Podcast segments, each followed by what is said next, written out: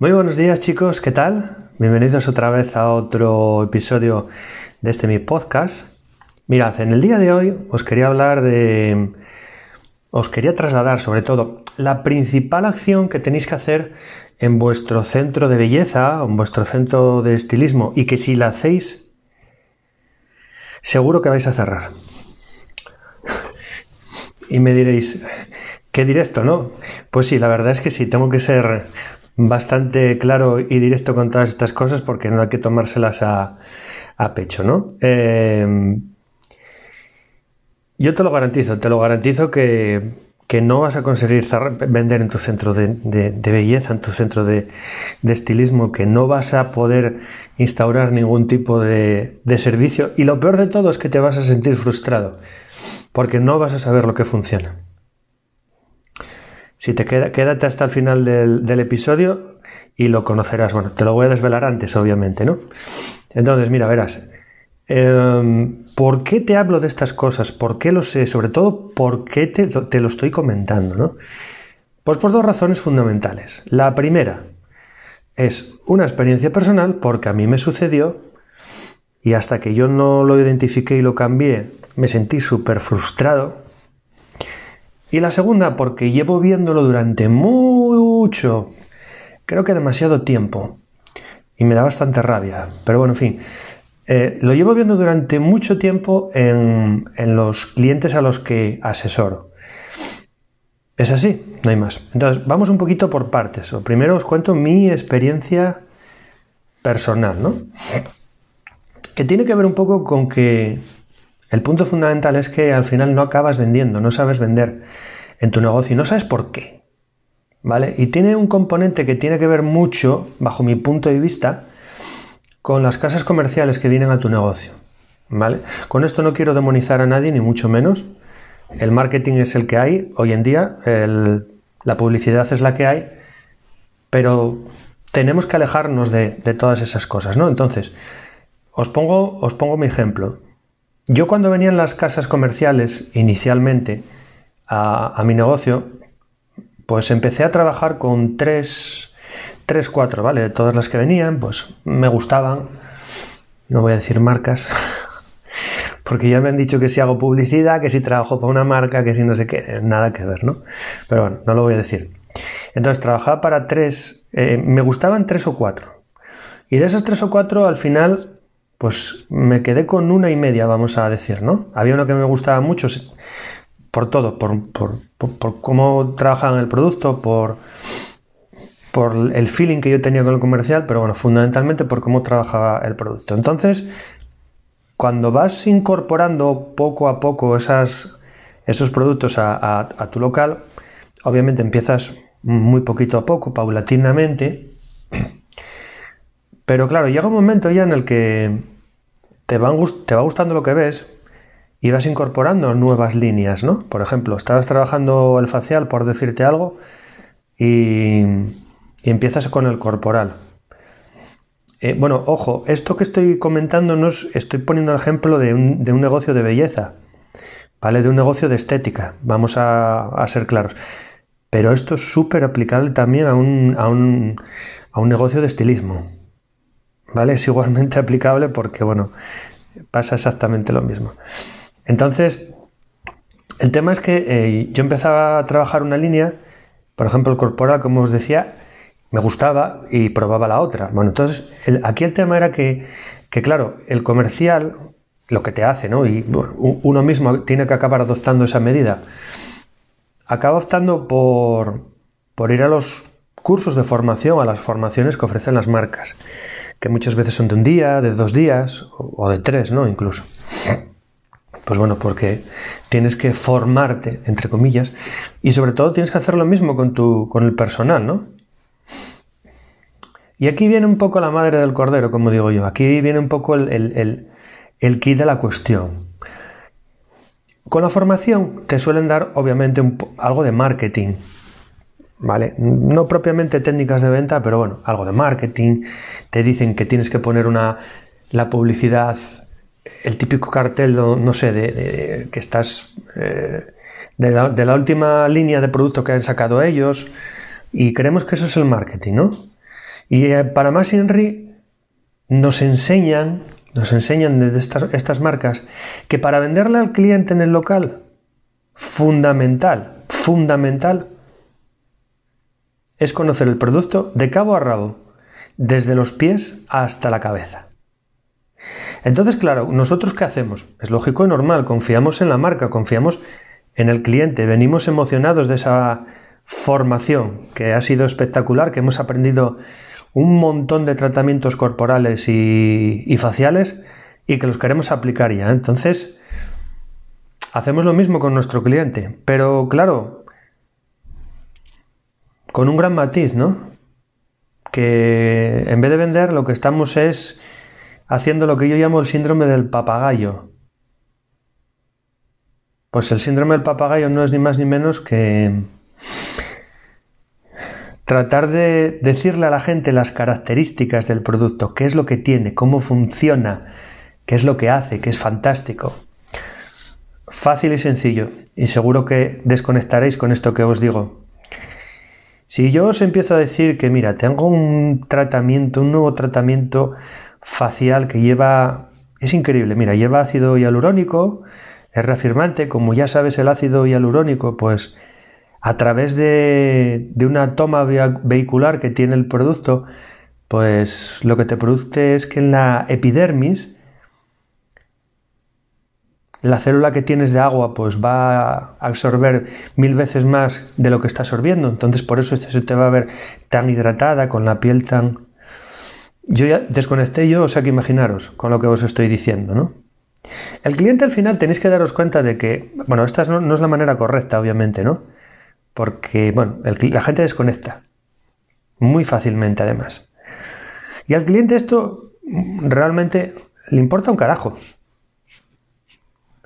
Sí, sí, como os lo comento, o sea, las cosas son así. No le importa nada lo que vosotros sepáis del producto. Nada. No le importa absolutamente nada. Al cliente solo hay dos cosas que le importan y de las que tú tienes que estar pendiente. Que es, uno, que tiene que resolver un problema o que tiene un problema. Y dos, cómo lo vas a ayudar tú. Incluso no le importa si ese producto, o sea, cómo le va a ayudar ese producto. Al cliente lo que le importa es solucionar el problema, solucionar ese dolor que él tiene. Y esto, pues bueno, puede ser a lo mejor a veces complicado, ¿no? Porque aquí, aquí el tema es hay que tener un equilibrio, hay que, hay que tratar de que las caras... A ver, y a ver si me, explico con esto, porque creo que a veces se puede malinterpretar, ¿no? Hay que tratar de juntar todas las características que tiene el producto para crearle un sentimiento al cliente.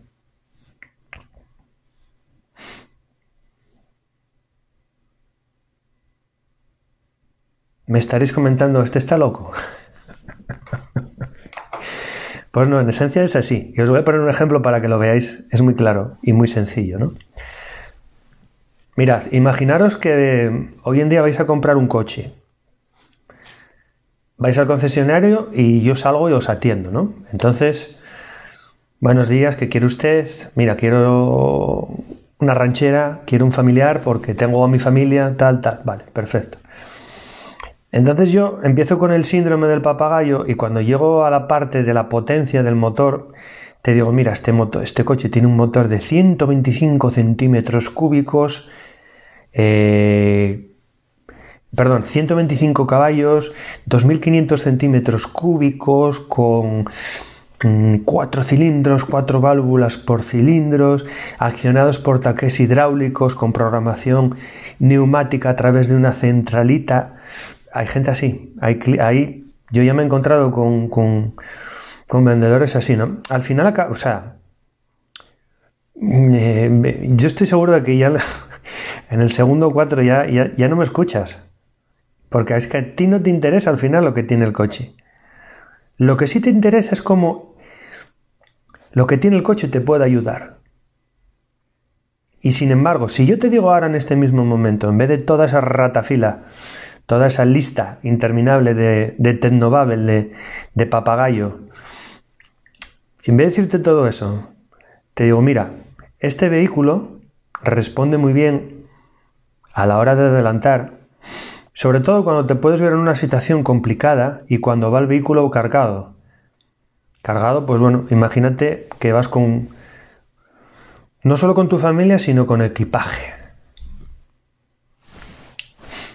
Aquí ya la cosa cambia. Este es un hack muy poderoso en, marketing, que es hacerle ver al cliente cómo se puede sentir o, en qué situación puede estar si no toma, si no le da solución al problema que tiene. Entonces, aquí el cliente ya se empieza a ver dentro del coche, con la familia detrás, yéndose de vacaciones, con el maletero hasta las narices de, de equipaje y haciendo un adelantamiento y que el coche no le responda. Y más allá de todo eso, pues se imagina con el susto que le puede llegar a pasar, ¿no? Entonces, claro, la percepción del cliente cambia totalmente. Totalmente. ¿Vale? Bueno, resumen de la experiencia personal. Eh, en definitiva, lo que tienes que hacer o lo que hay que hacer es tratar de llevar las características del producto a lo que es la parte interiorista, la parte de problema del cliente. ¿Vale? Entonces, esto por un lado, esto sé que hoy se está haciendo un poco largo y espero que me entendáis de verdad, porque es súper importante esto, ¿vale? Esta era, digamos, la primera parte, la parte personal que yo os hablaba, ¿no? Respecto a la segunda, esto, pues bueno, eh, lo llevo viendo en las últimas cuatro semanas de manera, cinco semanas de manera sobremedida, especialmente, pues bueno, con, con este coaching que he empezado de manera pública, porque yo hasta ahora lo estaba haciendo de manera privada. Privada cuando digo es que yo no me publicitaba, ¿vale? Entonces, mmm, estoy viendo que está muy atenuado, está muy, muy atenuado en, los clientes que yo estoy asesorando. Y es increíble, ¿no? Que es un error súper súper común. Y ya más, que más allá de que sea un error, es que no nos no somos conscientes de todo ello. Y después aquí hay una diferenciación muy clara que tenemos que tener en cuenta. No es lo mismo que que sea consciente de ese error o que no sea consciente de ese error. Tu empleado que tú. Si es tu empleado, bueno, es medio entendible, ¿no? Lo primero, porque la persona que es empleada no se obviamente no se siente dueña del, negocio.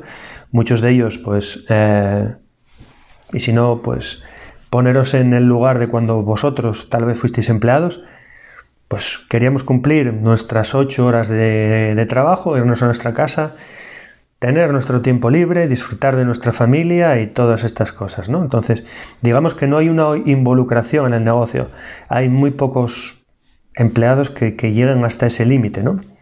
Si lo tenéis, mantenerlo, cuidarlo, cuidarlo. Sobre todo económicamente, porque eso es un diamante en bruto. Eso es lo que, una de las cosas que os va a hacer crecer, porque tenéis que juntaros con personas muchas veces más inteligentes que vosotros. Si no, vuestro negocio no va a crecer. Bueno, eso por un lado.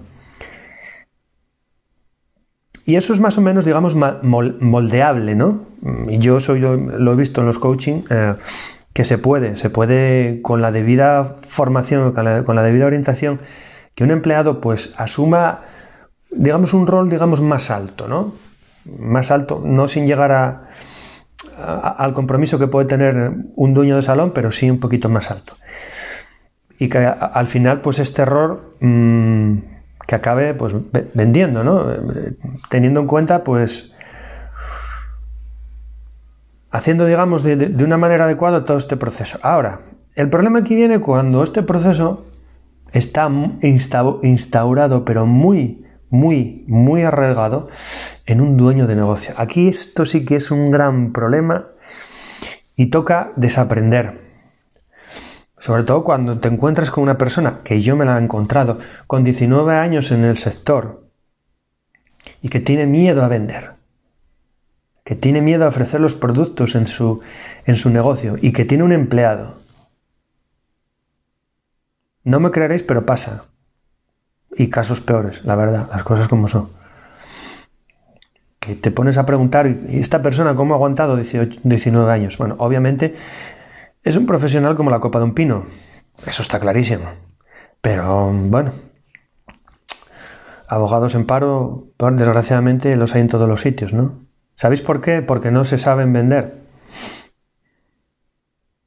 Médicos en paro a los hay en todos los sitios. Profesores que están haciendo clases en, por su cuenta o en sitios privados y que están cobrando muy poco dinero, también los hay. Y tienen todos formación universitaria. Entonces aquí el punto en común es, hay que aprender a vender. Y no es difícil, no es nada difícil, de verdad. Con un sistema, con un cambio de chip mental, porque lo primero tienes que querer. Si no, si no, si no quieres hacerlo, Henry Ford, es que me estoy acordando ahora de un, de un, Bueno, ya está siendo esto un poco más, más conversación, ¿no? Y me está gustando más. Eh, Henry Ford decía una frase muy bonita que decía, tanto si, si crees que puedes hacerlo o si crees que no puedes hacerlo, estás en, la, estás en, estás en lo cierto. Tanto si crees como si no crees, estás en lo cierto. Puedes creer que lo puedes hacer y lo vas a hacer. Puedes creer que no lo vas a hacer y no lo vas a conseguir. Entonces, al final, el llevar mucho tiempo en un, determinado sector, en un determinado em, mm, nicho, en este caso los centros, no tiene nada que ver. Siempre hay tiempo a, desaprender. Eso está. Yo en ese sentido lo tengo, lo tengo muy claro, ¿no? Hay que tener posibilidades, o sea, las ganas sobre todo. Entonces, centrando la pelota, que hoy me estoy me estoy expandiendo para demasiados, para demasiados sitios, pero me parece muy interesante todo esto, ¿no? Centrando un poco la, conversación. Eh, cuando yo veo todas estas cosas con un dueño de un, local, cuando yo veo que, que, esta persona no sabe vender, que no pasa nada, pero sobre todo que no tiene la actitud para querer vender, yo tengo muy claro que ese negocio va a durar poco, por desgracia, lo sé, lo sé porque yo ya he vivido esa experiencia y algo os he contado, ¿no? Os he contado muchas cosas porque obviamente sería, estaría aquí una hora hablando, ¿no? Porque a mí estos temas me encantan. Entonces, un poco la conclusión de todo este episodio es que hay que cambiar. si tienes ese error, si cometes ese error, vamos a llamarlo error, ¿no? No es un error, es algo inherente en nosotros. Pero si eres consciente de que lo estás cometiendo y si eres consciente de que te está frenando sobre todo, pues a partir de este momento tienes que potenciarlo mucho más, o sea, tienes que hacer todo lo posible para, para quitártelo de tu cabeza, para apartarlo, para tirarlo a la basura. Porque mirar, chicos, eh, estamos a 24 de, abril, ¿vale? Nos están diciendo aquí en España que el 9, el 9 de mayo, en marzo, abril, en mayo se va a abrir el confinamiento. Y vais a abrir vuestro negocio, perfecto, pero ¿qué, vais a hacer? ¿Vais a hacer lo mismo el resto que, que están haciendo los cinco negocios de belleza que están en tu entorno? O sea, nada. ¿Creéis que vais a abrir y que va a ser, que va a llevar la gente en, en manadas? No va a llegar la gente en manadas, y más en esta época. Y siento mucho ser así, siento que sea crudo, pero es que hay que darle muchas veces a la, gente un toque de realidad. Hay que hacer algo distinto. Tenéis tiempo todavía. Tenéis 10, 15 días para poneros, elaborar un pequeño plan de acción, un pequeño plan de negocio, de cómo ha sido tu negocio hasta ahora y de lo que quieres que sea, de lo que puedes cambiar y de lo que tienes que cambiar. Si tu página de Facebook no estás haciendo publicaciones, por ejemplo, o cómo voy a hacer para que mi gente, la gente entre más en mi negocio, o cómo voy a hacer pues para recuperar a clientes que ya tengo perdidos, que hace mucho tiempo que no vienen. La gente no va a llamar. No va a llamar. Van a llamar la primera y la segunda vez, pero después no os van a llamar. No os engañéis. Y siento mucho decirlo así, pero no os engañéis. Entonces, lo que comentaba, como, bueno, yo durante, vengo ya durante haciendo, durante este confinamiento, cinco semanas de manera pública, lo que es el coaching, vas a ver abajo un clic, vas a ver un enlace, ¿vale? En el que puedes hacer clic. Y ahí vas a ver una, o vas a poder agendar una sesión estratégica conmigo. Son 45 minutos, es gratis, yo no cobro nada. De verdad, es que ya eso me ha valido también en redes los haters, los que me acusan de determinadas cosas que me importa un pepino, la verdad, las cosas como son. Cada uno que piense lo que quiera, yo hago lo que creo que estimo conveniente. Y si puedo ayudar a la gente, ayudaré a la gente. Lo tengo clarísimo. Entonces, pincha abajo en el botón, vamos a ver lo primero, si tu negocio está preparado para esta situación, para afrontar esta situación, si no está preparado, pues siempre hay un punto medio, un punto de inflexión en el que podemos empezar a, trabajar y después ver cómo, cómo, se puede aplicar, cómo se puede aplicar de una manera coherente, de una manera rápida, de una manera en el que obviamente hay que trabajar, no nos vamos a engañar, pero trabajar de la forma más fácil y más rápida posible. Pues nada, aquí lo dejamos. Espero que os haya gustado, de verdad. Espero que lo escuchéis otra vez porque creo que contiene cosas interesantes, sobre todo cuando escuchamos las cosas por segunda vez, solemos captar muchas cuestiones que nos habían quedado pendientes o de las que no nos habíamos dado cuenta después de la primera grabación. Pinchar en el enlace y bueno, si no pincháis en el enlace, pues me conformaré con que me escuchéis en el siguiente episodio, ¿vale? Espero que tengáis un día espectacular. Hasta luego.